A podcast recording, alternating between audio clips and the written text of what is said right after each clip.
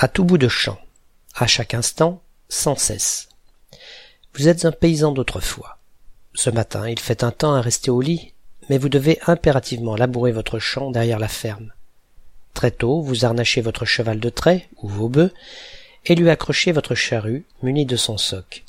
Vous vous placez ensuite dans un coin choisi de votre champ, et commencez le labourage parallèlement à une bordure du terrain. Arrivé au bout, vous faites demi-tour en vous décalant un peu et repartez en sens inverse. Le champ est très long. Il a beau faire froid, vous avez quand même la sueur qui perd la grosse goutte à votre front. Une fois arrivé à l'extrémité, vous refaites demi-tour et recommencez.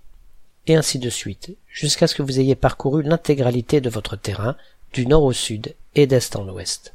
Vous venez ainsi d'effectuer votre tâche par des actions très répétitives, avec des demi-tours à tous les bouts de votre champ, et c'est très probablement suite à ce travail que dans votre tête ou dans celle d'un de vos congénères, cette expression a germé.